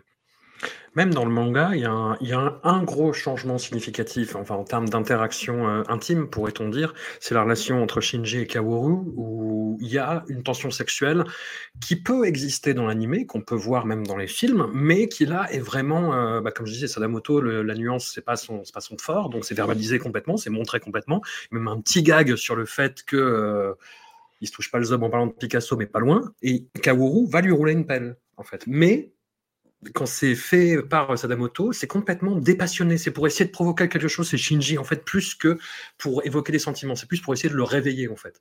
Daniel, sur ce, cette absence d'affect libidinal chez Sadamoto, est-ce que toi, t'as pas, pas eu d'adolescence? Tu nous l'as dit. Euh... Mais est-ce que il sait pas ce que c'est. Il sait pas de ce dont tu parles. C'est un sujet. Non, non mais c'est vrai. J'ai pas eu de crise d'adolescence et, et, et, pourtant c'était une période ô combien, ô combien horrible. Et euh, c'est pour ça que avec le temps, mais ça c'est venu beaucoup plus tard, je me suis euh, pas identifié aux personnes, mais je, je, me suis dit, putain, il vit un, il vit un cauchemar. Il vit ouais. un cauchemar avec un, un père, euh, un père qui le, qui le déteste ou au moins qui ne sait pas exprimer quoi que ce soit. Et lui qui n'arrive pas à exprimer, genre, il est, il est, Shinji est littéralement enfermé dans son corps euh, pendant, pendant 24 épisodes et c'est terri- c'est terrifiant à regarder. Pour les différences entre le manga, écoute, écoute, moi j'ai toujours euh, tendance à penser que le manga est l'original, mais en fait pas dans ce cas-là. Le manga Ouais. est, un, est un produit euh, parallèle pour faire un peu le cross-média et d'ailleurs le manga s'est terminé en super En tard. 2010, je crois. Ouais, enfin, super. J'étais au Japon au moment de sa sortie Ouais. et genre, c'était l'événement. hein. Genre, euh, c'était waouh, Mm. incroyable. Je peux pas vraiment te dire euh, sur le- la différence entre le manga et je suis sûr qu'il y a des gens qui sont vraiment plus techniques là-dessus parce que ça fait encore plus longtemps que je les ai pas lus. Mais je pense que il y a aussi une manière, euh, sans doute, hein, de Sadamoto de se réapproprier les personnages. Hmm. C'est une série qui n'arrête pas de se réinventer, de se réinterpréter en fait, en fonction des, des regards justement. C'est ça qui est intéressant. Après, c'est Hideaki Anno qui reste le, le maître à bord, hein, de façon incontestée, incontestable. Je sais, mais je sais pas par exemple s'il y a des étapes de validation de Iki Anno pour le manga. Je Hmm. sais pas s'il y en a eu. euh, Je... C'est pas un truc dont ils ont vraiment parlé, mais euh, je pense hein, qu'il y en a eu. Mais à quel niveau, à quel moment Hideaki Anno a pu dire euh, non, fais pas ça À quel moment il aurait pu dire non, refais ça? Je sais pas si tu peux dire ça à Sadamoto. hein. Je suis assez curieux de. de... C'est c'est des choses, ça fait partie des choses que, en tout cas, moi, j'ai pas les réponses. Sadamoto part sur la fin en refaisant une espèce de End of Evangelion, c'est-à-dire sur la même trame narrative, c'est-à-dire en gros le, le bâtiment euh, de la nerve, le centre névralgique des opérations qui se fait attaquer par la ZLE, par les hommes de main, avec les mêmes euh, séquences un petit peu clés, euh, les mêmes sacrifices, euh, ce genre de choses, avec des petites extrapolations qui sont un petit peu plus expliquées. Ils, essa- ils essayent un petit peu de te de mettre euh, de l'ordre dans tout ça. Tu sais, t'expliquer Mhm. le projet de complément de taille de l'homme, qu'est-ce que c'est exactement? Tu vois, on va tout te dire. alors c'est ça. Alors les symboles, c'est parce que. Et alors lui, c'est parce que. Et parce que. Et bon, ça, ça perd un petit peu de son charme. Moi, j'aimais bien être complètement perdu et me dire, mais qu'est-ce qui se passe? Qu'est-ce qui se passe? Pourquoi il y a tous ces symboles toi- religieux? toi, Pourquoi t'aimes il se met bien regarder être- ses seins tout d'un coup tu Toi, t'aimes bien être perdu entre les arbres de rabbin et les, et les lances euh, bibliques et les machins et tout. Ah, mais Euh, moi, c'est mon après-midi en famille réussi. je suis pas, je suis pas persuadé que tout est une volonté. euh, tout- je suis pas persuadé que tout est une volonté. Je, je pense qu'il y a une part de lui qui s'est dit ah je vais prendre ça parce que ça a l'air cool aussi. Non, Hmm. mais alors, je, je- je- je suis d'accord. En fait, pour moi, effectivement, il y a, il y a un côté euh, pulsionnel aussi, même dans la, création de l'univers. Et, euh, de toute façon, c'est un peu général. Enfin, c'est mon opinion générale sur à, peu près toutes les œuvres. C'est-à-dire que la plupart des œuvres qui reposent sur des mystères absolument gigantesques, elles, s'effondrent toujours à partir du moment où tu commences à les expliquer dans le détail, parce que tu te rends compte que effectivement, même pour euh, même dans un univers extrêmement cohérent ou le moins de détails, il y a toujours une part à un moment donné euh, d'irrationnel ou de trucs où tu te dis où ça fonctionne un peu moins bien. Et comme tu t'auto-persuades que tout est lié, que tout a un sens profond et que tu t'aperçois qu'il y a un détail, il a mis là juste parce qu'il aimait bien la couleur bleue, forcément, c'est toujours, déce- toujours décevant. Je suis Donc, très variable avec cette euh, avec ce truc. Parfois il y a des trucs que j'aime bien apprendre. Tu sais il y a tout ce truc que en fait Kaoru. Oui, pour- pour- pourquoi est-ce Ouais. qu'elle est D dans, dans de Han Solo, d'accord? Ouais. Oui, ça je sais pourquoi est-ce qu'il s'appelle Solo. Ça je sais que t'adores ce genre de truc. Non, mais Euh, par exemple, euh, il y a tout ce mouvement euh, qui pour reconnaître un peu le- la paternité de Kaoru euh, dans le réalisateur qui s'appelle Kunihiko Ikuhara, qui avait réalisé euh, Shoujo Kakumei Utena, qui est un réalisateur de, de, de dessins animés aussi et qui est un des, une grande, grande source d'admiration de Hano. Et alors après, il y a des relectures qui disent Ah, mais non, en fait, lui, c'est plutôt Shinji et Kaoru, c'est plutôt Hano. Enfin, vraiment, euh, il y, a, y, a, y a du terreau à l'interprétation, à Oui, tout va, en et- fait. Et, et et- mais- quelqu'un qui me dirait, qui me dirait, c'est ça et rien d'autre. J'ai envie de dire, j'ai envie de dire Euh, fond oui, d'une je- secte, fond d'une secte. Et je- Non mais c'est ça le truc, c'est qu'en fait effectivement le tu dois avoir des réponses à certains moments parce que sinon tu enfin sinon ça ça a plus aucun sens. Mais le effectivement la quête de de, de, de réponse absolue finalement euh, un peu comme François c'est qu'il t'as tout enfin en tout cas moi je pense que tu as toujours besoin d'avoir une petite quête de d'irrationnel où, où, où tu te perds où t'as pas vraiment les réponses où où tu as une interprétation mais t'es pas complètement sûr pour que justement tu continues à rester dedans parce que euh, si tu t'aperçois fina- finalement si, en fait euh, si tu fais en sorte que le récit soit purement mécanique euh, bah, ça perd de, son charme. Et effectivement, même là, là c'est ce que je disais tout à l'heure, c'est que l'un des intérêts pour moi d'Ev- d'Evangelion, c'est que, à l'opposé justement d'un Gundam, c'est qu'on est effectivement dans des robots qui vont se piloter à l'émotion en fait. Euh, voilà, on, a le, fétichisme militaire parce que là encore, bon, tu peux te poser la question d'utiliser de, de, de- des- armes balistiques à l'échelle d'un immeuble entier, tu vois. T'as t'as des trucs, t'as des idées complètement, euh, voilà. Mais au final, c'est des robots qui se pilotent à l'émotion, et c'est ça, et c'est d'ailleurs, euh, et c'est d'ailleurs ça le, truc, c'est qu'en fait, ce qu'on, ce qu'on ne comprenait pas forcément, en tout cas, moi, je, moi, je vous le garantis, je l'ai pas compris en 96, je l'ai compris euh, en, regardant euh, The End of Evangelion, et je l'ai recompris encore mieux dans les autres films, c'est qu'en fait, c'est littéralement les émotions de Shinji vont déclencher l'apocalypse, en fait. voilà, et, c'est ça le fond du truc, en fait. Et quand tu fondes finalement ton, ton, ton histoire là-dessus, bah, évidemment qu'à un moment donné, tous les détails, t'as pas besoin de tout savoir en fait. C'est tu faut te laisser porter. Et c'est peut-être là où justement où il réussit la, la synthèse parfaite avec, avec ses, sa, série de quatre films, c'est qu'à la fin, il n'oublie pas ça, c'est-à-dire qu'il apporte des réponses, il, il, clôt des choses, il clôt des arcs, chose qu'il ne faisait pas hein, dans, le, dans la série 96. Euh, et c'est peut-être là où c'était pas satisfaisant, c'est qu'effectivement, tu avais des arcs qui restaient en suspens jusqu'au 24e épisode, puis tu as deux épisodes où en fait, tu as plein d'arcs bah, qui disparaissent littéralement. Mmh. Donc il clôt des arcs et en même temps, il reste, il n'oublie pas que euh, le fond du truc, c'est que bah, il y, a, y a une part d'irrationnel, de de pulsions, de sentiments, et qui fait que bah, ouais, ça, ça s'explique pas forcément et ça n'a pas besoin d'être expliqué. Faut le vivre, le ressentir, quoi. Pour moi, il y a, je repense à un sketch du SNL qui résume assez bien Evangelion. Mm. attention, suivez-moi. Euh, c'est le moment où il y a donc euh, Andy Samberg, donc j'imagine, et, qui est DJ, et il y a une espèce de rêve party, et tout le monde est en train de danser devant lui, et tout le monde attend qu'il drop the bass. Genre, il y a le bouton ah lui pour drop the bass. Et genre, les gens, ils sont là, genre, t'entends la musique qui monte, qui monte, qui monte. Et au fur et à mesure, il fait tout et n'importe quoi. Il est en train de faire ses impôts. Il est en train de, faire, il est en train de jouer aux jeux vidéo. Il est en train de, faire des high five aux autres. Et au moment, à chaque fois qu'il y a drop the bass, il fait autre chose. Et au bout d'un moment, les gens littéralement explosent, explosent. Genre, les, les, les crânes explosent comme dans, comme dans un comme dans un film de Sam Raimi à l'ancienne. Et du coup euh, et du coup ouais non c'est et voilà bah Evangelion ça me fait penser à ça. C'est-à-dire c'est le mec il a le, doigt sur, il a le doigt sur le bouton pour pour apporter tes réponses, tu à deux doigts. C'est la personne qui va te dire le truc et il meurt sur il est sur son lit de mort et il va te faire et, et c'est fini. Et il y a un peu tire sur mon doigt et il pète. Voilà. Il y a un peu de, il y a un peu de ça dans Evangelion et j'aime bien ça. J'aime bien qu'on m'apporte pas toutes les réponses. Faut voir un truc, c'est que Hideaki Anno, en tant que réalisateur et en tant qu'auteur, il affronte euh, quand même euh, bah, les mythes de bah, pas que Gonagai hein, évidemment mais bah, je pensais plus à Tomino qui est donc le créateur de Gundam et le créateur de Gundam euh, au bout d'un moment on l'appelait Minagoloshi Tomino parce que il enfin donc Kilvemol Tomino peu, peu importe. Et, en fait parce que il est passé maître dans le drama où on tue à peu près tout le monde c'est-à-dire, il y a des enfants, il y a des enfants à bord, ils meurent. Ah oui, Walking Dead, je connais. Voilà. Non, mais c'est le Walking Dead avant là. Et en fait, il était spécialisé là-dedans à tel point qu'au bout d'un moment, on lui fait Ah, c'est un show de Tomino, les gens vont mourir.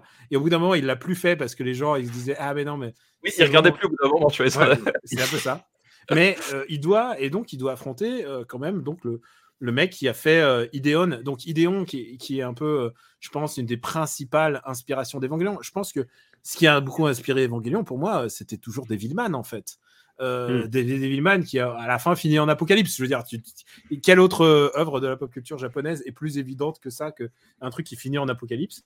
Mais oui, donc, euh, il y a Kano, en tant qu'auteur, il doit affronter aussi, et aussi, je pense qu'il y a une part de défi. Hein. c'est pour ça qu'aujourd'hui, il, relève les défis et il supervise Shin Godzilla, il supervise Shin Kamen Rider, Shin Ultraman, et il réalise Shin Kamen Rider. C'est que, en fait, il est en train de faire un Chine sur toute la production japonaise des 40 dernières années. Donc, on peut s'imaginer qu'est-ce qu'il va faire après? Est-ce qu'il va faire Shin Candy? Est-ce qu'il va faire. Euh... Chine, est-ce que tu peux expliquer du coup Chine, euh? Chine, ça veut dire nouveau. Ça veut dire nouveau, tout simplement. Euh, quand il y a Shin Ultraman, ça veut dire une nouvelle Ultraman. Ou, le ou parfois, il joue avec ça, avec le, véritable Ultraman. Mais bref, quand il y avait une blague comme ça sur Internet où, genre, quand ils ont annoncé Shin Kamen Rider, ils ont fait Mais qu'est-ce qu'il va faire après? Genre, une fois que tu as fait Shin Kamen Rider, tu vas faire quoi après que tu as fait et Ultraman et, et Kamen Rider et Godzilla? Et en fait, je pense que c'est un peu ça. je crois qu'il est dans une étape où il se fait plaisir après avoir été dans souffrance et ça se voit dans le dernier film. Ça se voit qu'il va mieux à la fin de Evangelion. Il pourrait faire un sorte, en quelque sorte. Ah si si complètement, complètement. Alors à part à des détails près où il y a des personnages importants qui meurent spontanément, euh, à part ce détail-là. et, et j'ai et je l'ai vu en plus sur, Twitch en live avec, euh, avec euh, des membres de ma communauté. Et genre, j'étais effaré. J'étais effaré parce que ce mec était en train de me faire vivre. Parce que tu peux pas faire des trucs comme ça. Moi, j'étais, j'étais scandalisé. Hein. J'étais, j'étais plus scandalisé que tout, que film avec masturbation ou film avec. euh, Oui, voilà, mais voilà. en, en même temps, c'est- un personnage qui était, euh, qui était, qui avait été créé. Enfin, tu vois, il y a tout un ouais, arc bien sûr, bien sûr, bien sûr. Effectivement que tu, tu te dis. euh, Mais c'est c'est d'une cruauté. euh, euh, mais, mais Mmh, là bah, encore, c'est- sidérant, ouais. Mmh. Ouais, c'est une cruauté sidérante, mais là encore, je- à mon sens, je pense que c'est dirigé envers, euh, envers les fans, en fait. Parce que c'est un personnage ultra populaire, euh, ultra fétichisé. Et moi, je l'ai pris dans ce sens-là, c'est- dans le sens où c'est pas ce que je voulais en faire. Euh, c'est presque. Enfin, alors, c'est pas, presque, c'est complètement méta. Enfin, c'est difficile de parler d'autre chose que méta quand on parle d'Evangélion, surtout Bah, surtout Après le dernier film. Ouais, surtout le dernier film. Euh, c'est méta puisque effectivement, voilà, c'est un personnage qui a été créé de toutes pièces pour satisfaire un but. Et euh, voilà, et, et, et Hideaki Anno, il fait, mais en fait, euh, euh, moi, c'était pas forcément ce but-là. Vous avez pas vu le but. Ben, en fait, comme c'est moi qui l'ai créé, ben voilà, ce- voilà ce que j'en fais quoi. moi, je l'ai pris comme ça. Mais, mais derrière, là où, où je suis d'accord avec Daniel, c'est que tu sens qu'il va mieux parce que il va quand même boucler les arcs des autres personnages ceux qu'il n'a pas tués de façon, euh, euh, arbitraire au, passage, et il prend le temps de les, déboucler, euh, alors que précédemment, dans, la série ou dans les autres films, euh, il les avait complètement laissés tomber. Voilà, Katsuragi, elle va avoir, son, elle va avoir un bouclage de son acte par rapport à, son, son trauma initial, alors que ben, dans la série initiale, Katsuragi, elle disparaît du, du show, tu sais pas ce qui lui arrive, et dans les, les, le, le, le film en fait, euh, elle finit en se prenant euh, limite une balle perdue dans un couloir, tu vois. Donc euh, voilà, et, et- et c'est- et tout ça en fait, il va quand même ré- pas réparer, mais en fait faire la paix avec lui-même et avec avec ces personnages-là. Voilà, au point que justement le grand arc qui a sous-jacent, effectivement, le- les daddy issues, il va enfin les affronter. C'est ça le truc, c'est qu'en fait, avant, on avait un, un Shinji qui était replié sur lui-même, qui refusait de- de- de- d'affronter les, les difficultés. Et là, on a un Shinji qui accepte finalement de, de, de voir les, les difficultés en face et qui va euh, affronter sa plus Casser grande la gueule à son père, en fait. hein. Voilà. Et, et Voilà. sa plus grande Gendo, quoi. Euh, C'est ça, et avec des trucs méta, où ils cassent le décor, où ils vont dans, dans différentes scènes de la série. Enfin, les série, complètement dingue, c'est complètement dingue. Et on arrive, on arrive sur, euh, sur les films, du coup, là, qu'on a, on a un petit peu spoilé à la fin, mais parce qu'on on aime bien commencer par, dans le désordre. En 2007, euh, c'est un reboot en film d'animation qui commence avec euh, Evangelion 1.0, You Are, entre parenthèses, Not Alone. Evangelion. Non. Evangelion. Evangelion. Le, le premier film, ça respecte plus ou moins les premiers épisodes de la série, avec quand même des ajouts euh, assez conséquents en termes stylistiques, avec beaucoup d'idées euh, très très très euh, glauques et euh, post-apocalyptiques, notamment le fait que les océans soient devenus rouges, du fait que ces créatures saignent énormément. Je me dis ah bah tiens une idée encore plus dégueulasse que le reste, c'est super, qui se rajoute là-dessus. Le 2 m'a vraiment surpris parce qu'il sort déjà euh, bah, des, des- des- vraiment du patron narratif de la série pour apporter des éléments complètement inédits, des nouveaux personnages, etc. Et surtout, moi, ce qui m'a frappé, c'est que on voyait un petit peu Shinji déambuler euh, dans euh, Neo Tokyo, euh, dans, dans la série animée, mais on, on voyait quasiment personne en dehors du personnel euh, de, de la Nerve, en fait.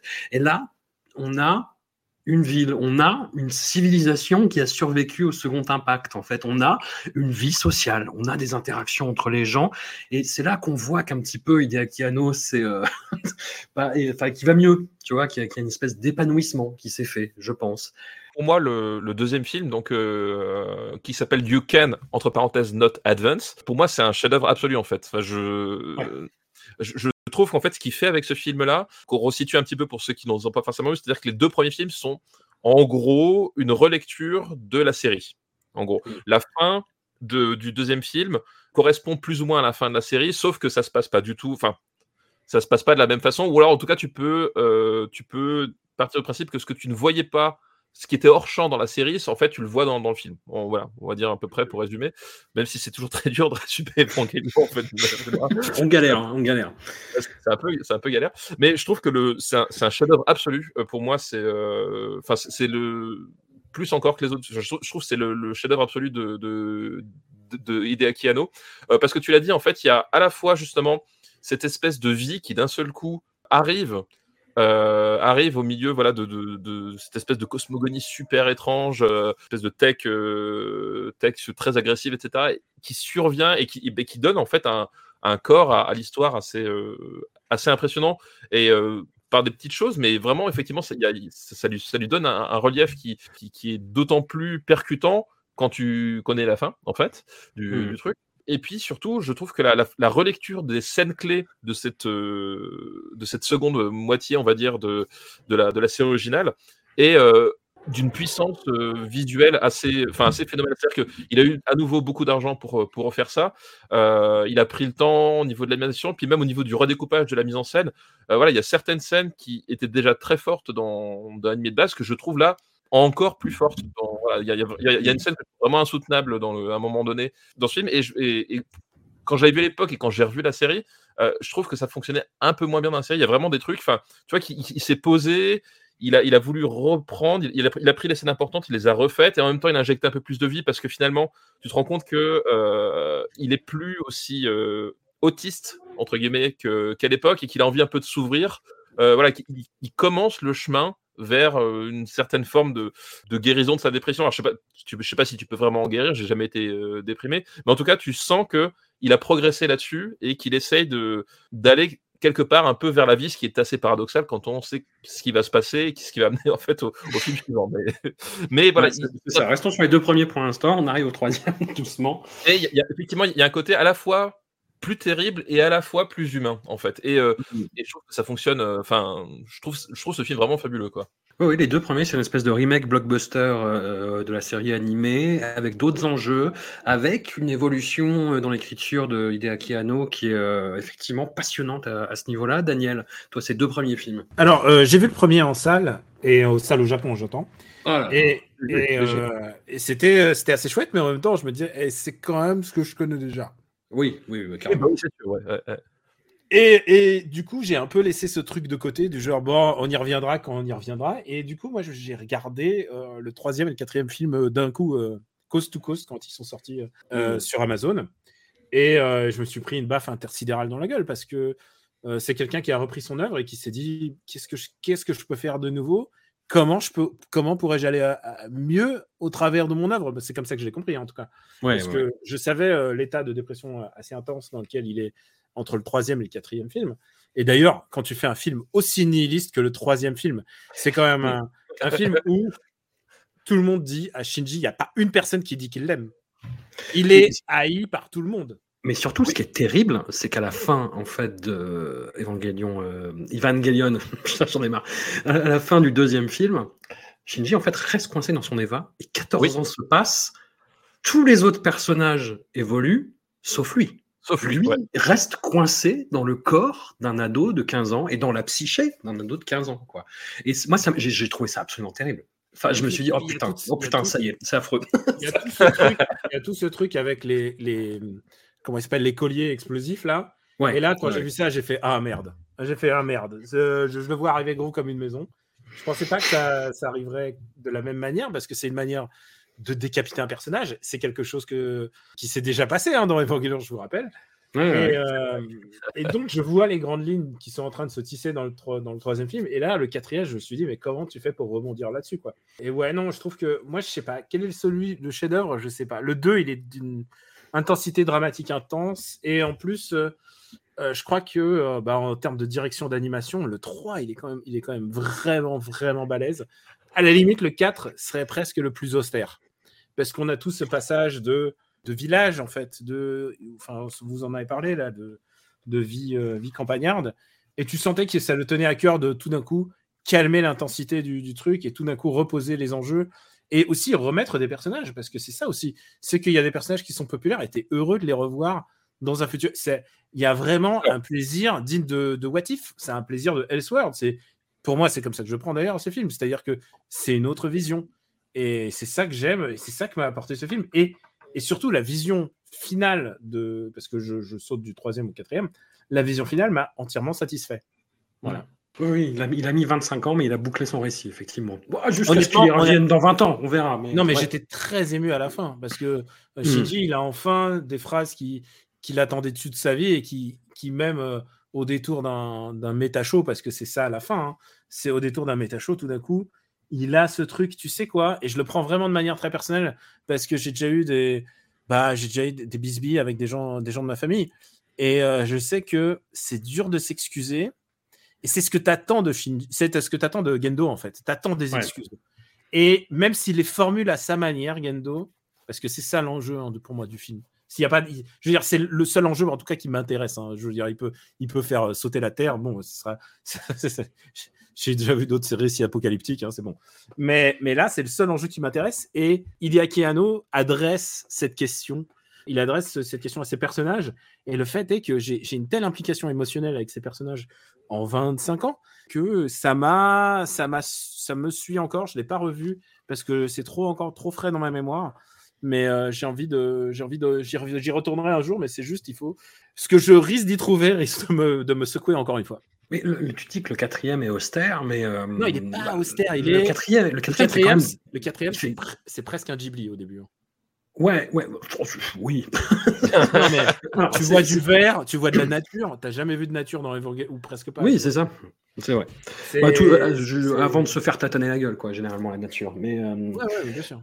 Donc c'est un film qui fait deux heures et demie aussi par rapport aux autres, qui est, qui est- qui est là pour boucler vraiment euh, tout ce qui doit être bouclé, en l'occurrence. Et moi, c'est ça qui m'a fait un peu peur, en fait, dans la dernière heure, c'est que le- la dernière heure démarre vraiment... Tu, voilà, tu dis que c'est un petit peu plus calme sur l'animation, mais moi, c'est un espèce de délire psychédélique hallucinatoire où on crée des lances à partir de rien dans un univers fantasmagorique, psychédélique, avec des couleurs qui te pètent à la gueule, avec des vaisseaux qui se poursuivent, avec Gendo qui devient une espèce de méta-mutant, dieu vivant, enfin, où tout se télescope, tout se mélange. Ouais, voilà, complètement.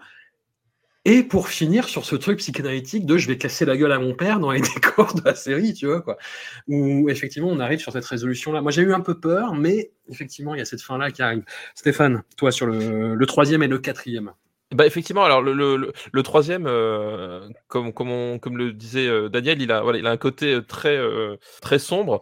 Et, et c'est vrai que moi, le, le, j'avais été un peu déçu par le, justement le retour de certains personnages, en fait, où je m'étais dit, ouais, je vois ce qu'il essaye de faire.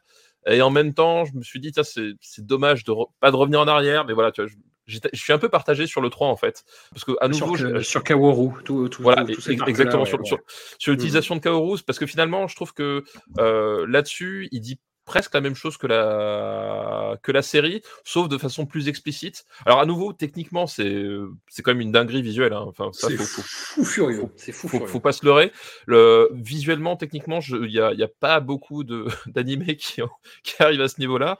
Euh, c'est un truc de dingue. Mais thématiquement, je, me suis dit bon, c'est c'est c'est très bien, mais en même temps, je, ça, ça allait pas aussi loin ou aussi euh, fort que ce qu'avait fait le 2 en fait.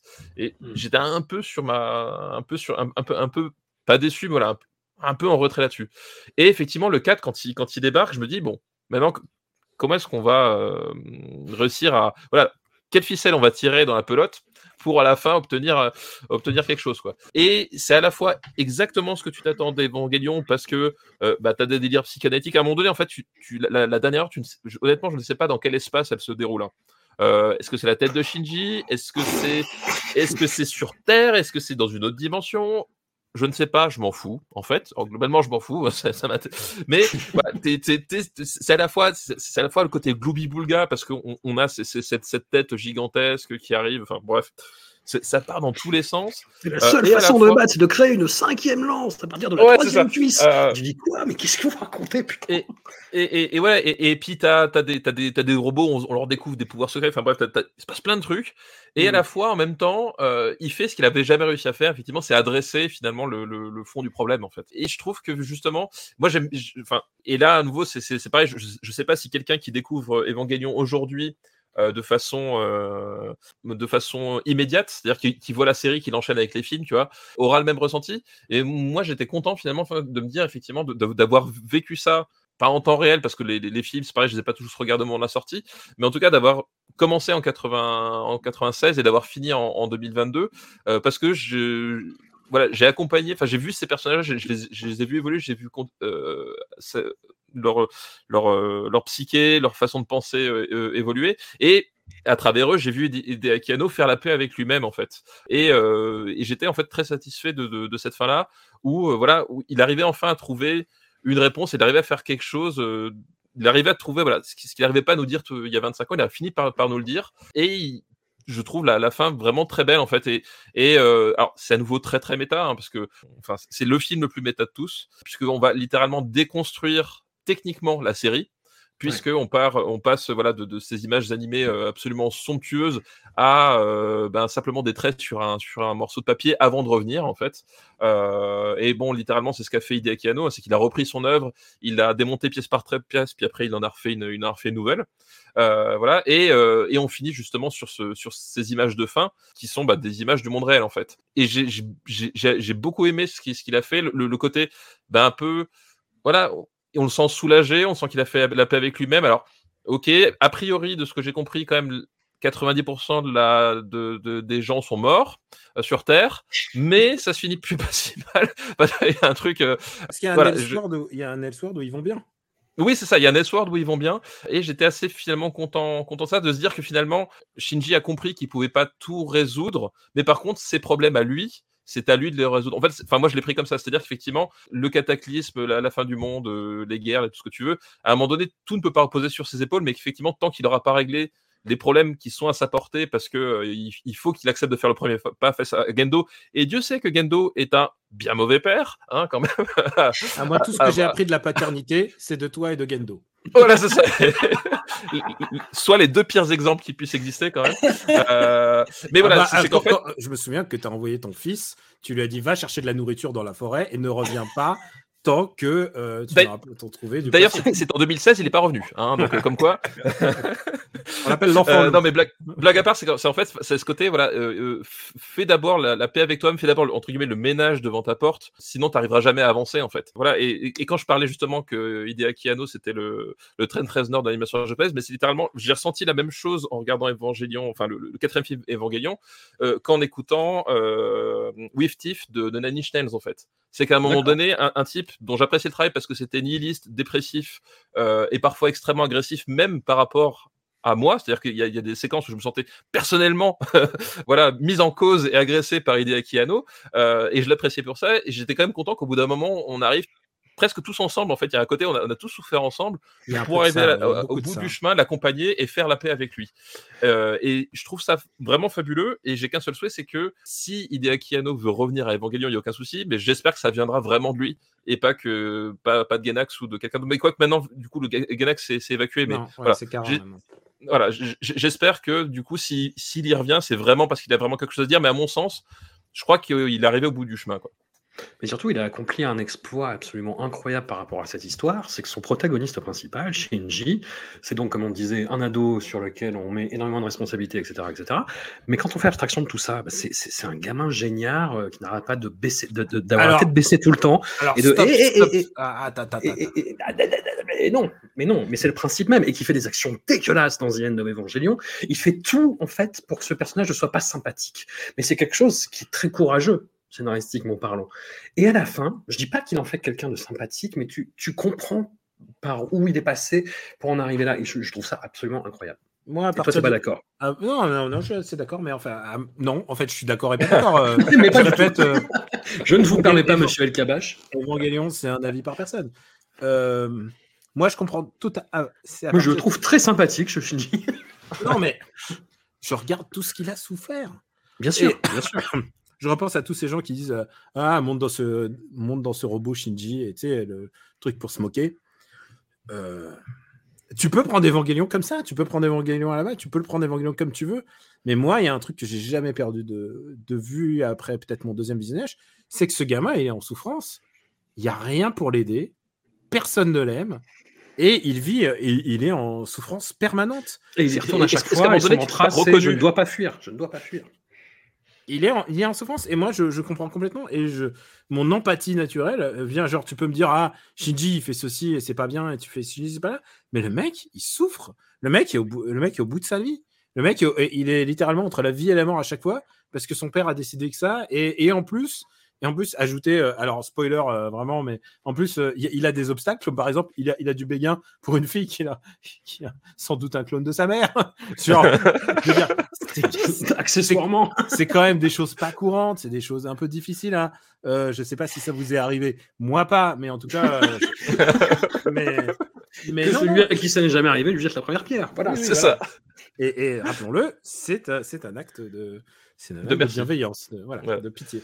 Non, moi, ouais. je, je, moi, au contraire, je, j'adore Shinji. Je trouve que c'est un personnage génial et c'est un personnage assez unique dans l'animation japonaise parce que en général, euh, et je veux dire, euh, tu prends la robotologie classique, le, le professeur, parce que tu remarqueras, y a- la mère est jamais là.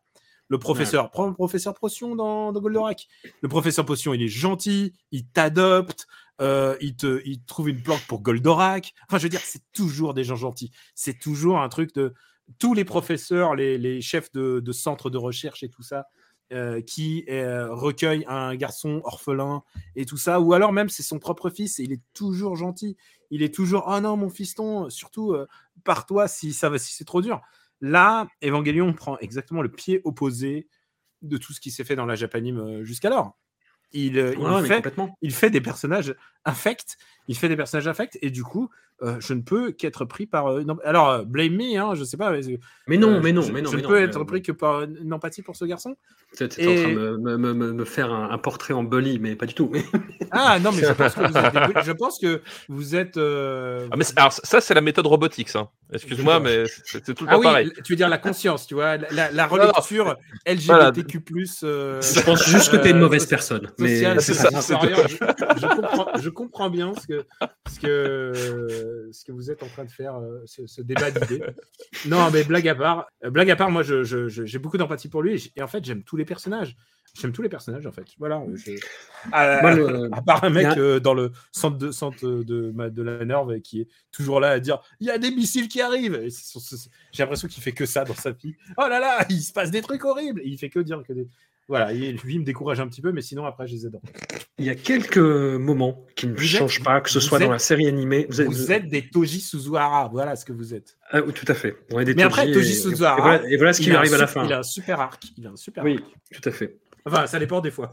Oui, ça dépend de. Voilà, ça dépend de Il survit euh, ou pas Non, il y, a des, il y a des scènes qui ne changent pas, que ce soit dans le manga, dans la série animée ou dans les films. Et il y a notamment ce moment, justement, après le- l'incarta de Toji, pourrait-on dire, où euh, Shinji va voir son père, euh, Gendo Ikari, du coup, dans, dans, ce, bah, dans son bureau, avec cette scène, avec cette valeur de plan qui est très très symbolique, où Shinji est vraiment très très très très loin du bureau. Et lui dit euh, J'en ai marre, je m'en vais. Et son père est là, bah, Osef, salut. Et hum, juste après, il est obligé de revenir parce que bah, tout le monde se fait défoncer et il n'y a que lui qui peut sauver la situation. Et, voilà. et cette scène m'énerve. Tu vois, cette scène m'énerve. Je n'arrive pas à passer outre. ah, putain, mais quel personnage énervant, tu vois, qui, qui fait une chose et dit le contraire. Mais en même temps, c'est un adolescent et c'est normal. Et voilà. Et est-ce que ça fait de moi une mauvaise personne? Peut-être, je ne sais pas. Mais, Non, mais hum, Non, mais t'as raison, mais c'est c'est ça. Enfin, je pense que c'est ça aussi le truc, c'est qu'en fait, je pense que à un certain stade, euh, Hideaki Anno, euh, il, il savait pas trop quoi en faire et, il- était dans ce dans, dans le truc, peut-être lui-même un, un peu un peu égoïste comme ça, quoi que ce soit. Mais effectivement, tu le dis, comme tu le dis très bien, c'est un, adolescent en fait. C'est qu'à un moment donné, il, est, il, est, il est pas non plus en capacité forcément de, de prendre la. la- Qu'est-ce qu'on attend d'un ado quoi? Et en plus, moi, c'est ça que j'ai trouvé terrible dans le troisième film, c'est que putain, tout le monde vieillit sauf lui. Lui reste un adolescent, quoi. On lui nie ce passage à la, muni- à la maturité que plus ou moins tous les autres personnages ont gagné, en fait, pendant ces 15 ans. Oui, et, c'est d'ailleurs intéressant parce que quand il croise à- Asuka, elle, elle est restée dans son corps d'ado- d'adolescente, mais dans son esprit, par contre, euh, c'est devenu quelqu'un d'autre en fait. Oui. Et elle- a évolué, elle a évolué, elle a changé. euh, voilà, le- la vie est passée par là, alors que effectivement, comme tu dis, lui, pas du tout. En fait, il reste coincé. euh, et et c'est finalement ce que nous nous dit les, les films, c'est euh, tant qu'il tant qu'il n'a pas euh, résolu ses soucis, il pourra jamais passer à l'étape suivante, quoi. C'est ça. Et moi, je, je gardais toujours cette image de- des, des deux séquences, euh, enfin, pas d'ouverture et de clôture, mais quasiment des deux actes irréparables que commet Shinji dans The End of Evangelion. Et euh, j'arrivais pas à dépasser ça. Et le quatrième film m'a fait dépasser ça. En fait, Ah, avec cette. euh, bah oui, bah oui, mais bah, eh, voilà, d'autant plus avec, euh, avec 10 ans de maturation. Je suis content pour toi, Suzuhara. Bah, t'es- et- merci, Ray. C'est un super perso en plus. Ah bah En oui, fait. en plus, ouais. surtout dans le quatrième. Bah oui, Bah oui, c'est ça. ça me va. Ah bah écoute, si ça te va, ça te va, parce que c'est, c'est le maximum que le RPU pouvait faire. hein, là. Tout à fait. C'est la, c'est la Sans- garantie RPU. Sans, sans insulte. Et ça, c'est d'autant plus fort. Avec juste des insinuations sur, euh, voilà, sur, sur mes valeurs morales. Mais c'est ça, ça me va, ça me va, ça me va. Bon, Hideaki Anno, sinon, le Shin Godzilla, euh, chef-d'œuvre absolu, qu'il a fait quand même entre les deux, entre, entre le 3 et le 4. Voilà, Tout à fait, t'a beaucoup marqué, euh, Daniel. Oui, oui, j'adore, j'adore ce film. euh. Et c'est Pour un, moi, c'est un des meilleurs films sur le, sur le séisme et sur, euh, et sur le drame qui a frappé le Japon en, 1912. en 1912. Ah, en 2000, euh, 2000, euh, 2012. Oubliez pas, oubliez pas, l'asthme me fait dire n'importe quoi. Et, et non, c'est surtout un des meilleurs films sur la fonction publique, excuse-moi. Oui, c'est Euh, vrai.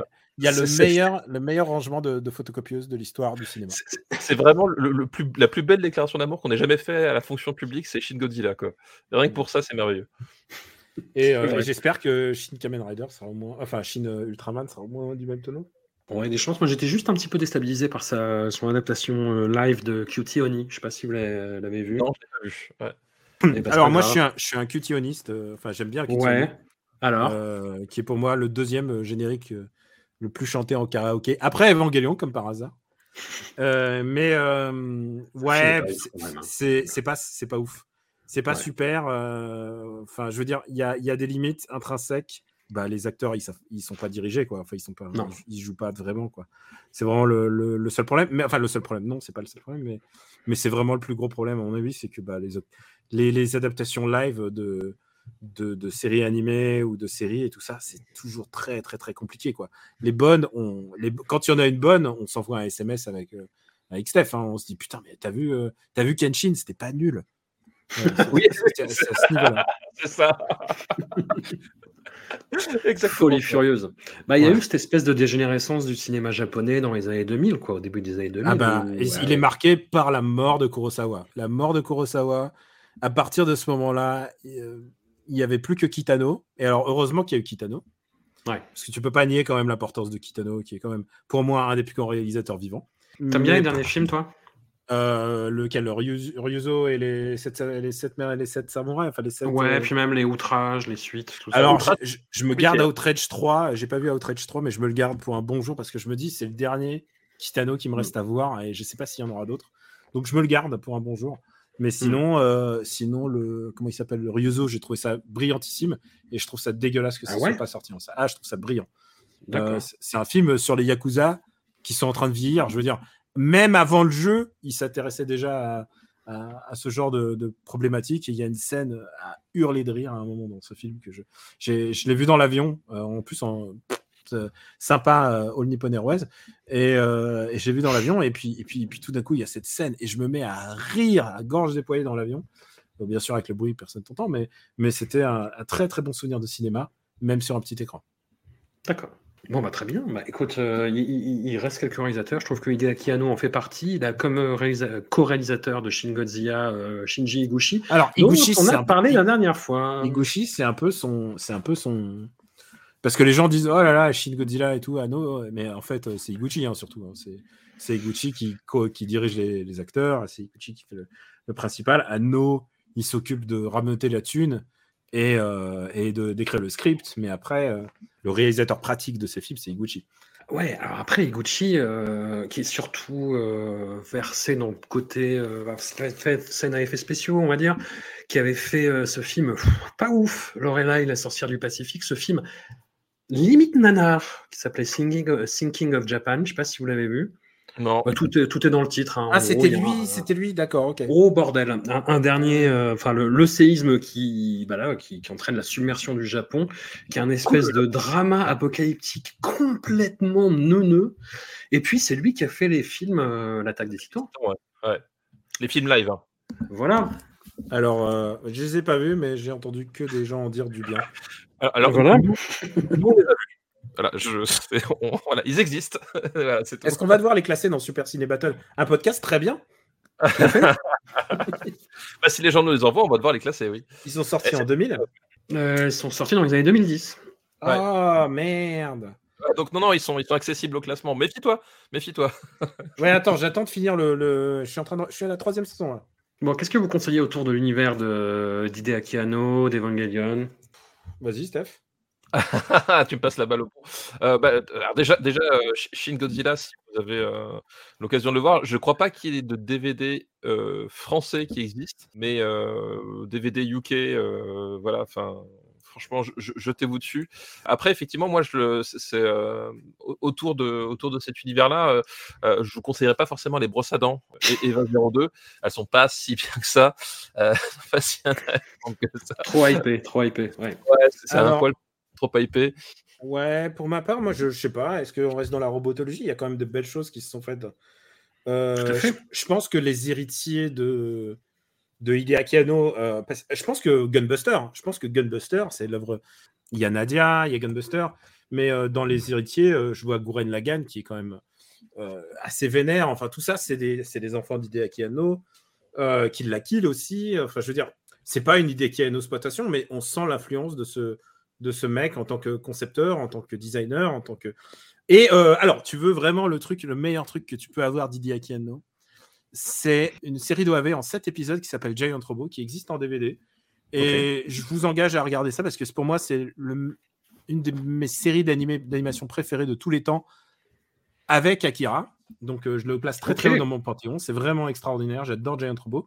Ça parle encore de robots, évidemment, mais c'est pas. Mais comme, euh, comme tous les trucs. euh, Dur- comme, D'une certaine taille, a priori. comme Evangelion, comme Evangelion, c'est pas c'est pas le, le truc le sujet principal. C'est aussi un enfant qui a des problèmes avec des démêlés avec la mémoire de son père et tout ça. Voilà, il y a des il y a des thèmes en commun, mais surtout il y a du kung-fu en animation et ça c'est super.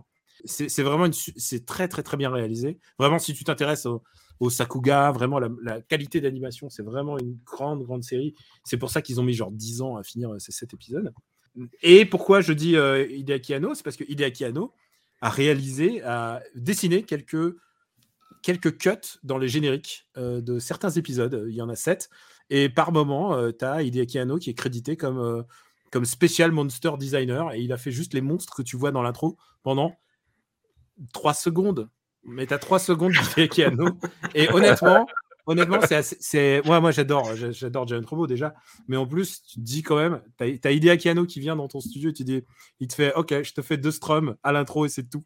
Et euh, c'est génial. Enfin, voilà, je vous conseille Giant Robot pour, euh, pour citer un truc qui est pas forc- forcément courant. Mais voilà, et Robot euh, est disponible, largement disponible en DVD. en, je sais pas si c'est en BR, mais en tout cas en DVD, c'est vraiment ultra, ultra bien. Et je pense que c'est une série qui a évidemment influencé euh, Hideaki Anno, qui a des, des points communs avec Nadia, je sais pas, mais en tout cas, euh, c'est une série de son temps et c'est vraiment super. Bon, bah, un immense merci à, à vous deux, messieurs. Où est-ce qu'on vous retrouve? Sur des ondes ou sur des réseaux? Euh, bah, le même endroit que Stéphane Boulet, à savoir euh, Super Robot, Super Robot Tyson, Euh, su- Super Ciné Battle, Euh, Super Ciné Battle, le podcast où on classe. euh, Vas-y, dis- dis-le, Steph. Voilà. Oui, donc les Battle, le podcast où nous classons les meilleurs films du meilleur au pire afin d'obtenir la liste ultime. tu vois, moi aussi, il euh, y, a- y a Daniel, il m'a dit monte dans le podcast, papa, et je suis. Voilà, monte dans le podcast.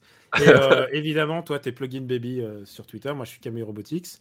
Et, et vous pouvez toujours me pinguer si vous voulez parler robots. euh, je suis, je suis très ouvert à ça. Je, je suis sur Twitch aussi. Twitch, Tu euh, twitches beaucoup, ouais, ce que Twitch dire. TV slash Camille Robotics. Et il n'y a pas si longtemps, j'ai fait un. Alors, les gens disent. euh, on dit, ah, c'est pas du Gunpla parce que c'est pas du Gundam. Mais je me suis mis à une maquette. euh, J'ai streamé une, une fabrication de maquette. J'ai j'ai le buste du, du Cybuster. Donc, c'est un robot. euh, de Super Robot Tyson et je suis en train de le monter en ce moment. Donc voilà, si vous voulez ça ou des jeux vidéo, euh, c'est sur Twitch. Un immense merci à vous deux. Je vous embrasse très très très fort. Bisous. Ciao.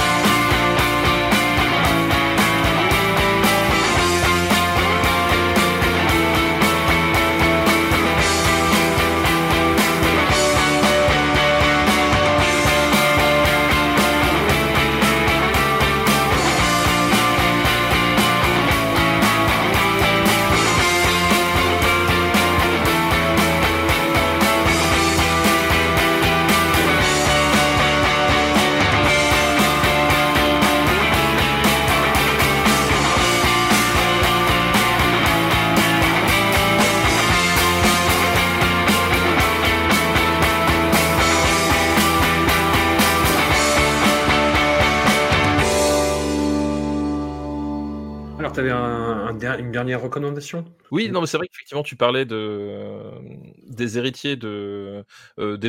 Alors, de toute façon, je pense que te- tu, peux- tu peux en trouver des, des tonnes et des tonnes euh, dans tout ce qui a suivi par la suite. Peut-être même dans l'attaque des titans, finalement, tu peux te dire, euh, il y, y a un peu d'Evangelion quand même là-dedans, malgré tout.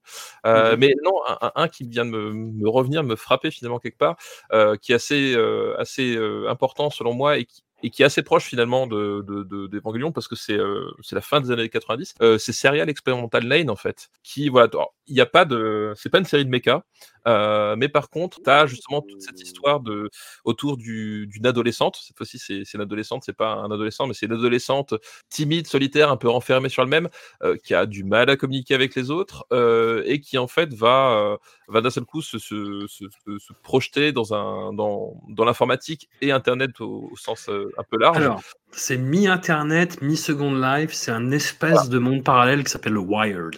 Voilà, exactement, dans, dans le Wired. Et en fait, voilà, elle va, euh, on, on va, on va- on va rien révéler dessus, mais voilà, en fait, elle va, elle va finalement se projeter là-dedans, se passionner, presque se, voilà, de, se, être absorbée finalement par ce, par ce, cet univers parallèle.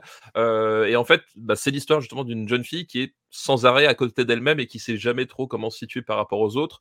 Euh, voilà, il y, a- un acte fondateur, c'est-à-dire qu'il y a un, de ses camarades de classe qui, meurt, mais pourtant, elle entre en communication avec ce camarade à travers le, le Wired et elle essaie de comprendre ce qui se passe. Et en même temps, voilà, et, plus ça avance et plus ça glisse vers un truc étrange, euh, euh, psychanalytique, bizarre, euh, expérimental. Complotiste, psychédélique. C'est voilà, c'est et, et je pense qu'effectivement c'est une c'est une série où ils ont où, où- où ils ont réussi à réutiliser finalement des caractéristiques d'Evangelion sans réutiliser l'argument principal parce que l'argument principal de- d'Evangelion enfin en tout cas, quand on te le quand tu le vois quand on le quand on te le vend bah c'est les Eva les, les robots quoi. Euh, là ils ont réussi à, ret- à retirer enfin, finalement une sub- substantifique moelle pour autre chose. Et c'est à nouveau une série qui est assez courte hein, c'est une seule saison je crois que c'est c'est 12 ou 13 épisodes. Et voilà et c'est euh, c'est un truc qui m'avait aussi pas mal marqué euh, à l'époque quoi. Un des plus beaux génériques euh, aussi Oui. de l'histoire, un des génériques. tout à fait And you don't seem to understand. alors évidemment c'est un peu mieux que quand euh, nous on le chante mais voilà c'est- évidemment toujours toujours And you don't seem to understand. A shame you seemed an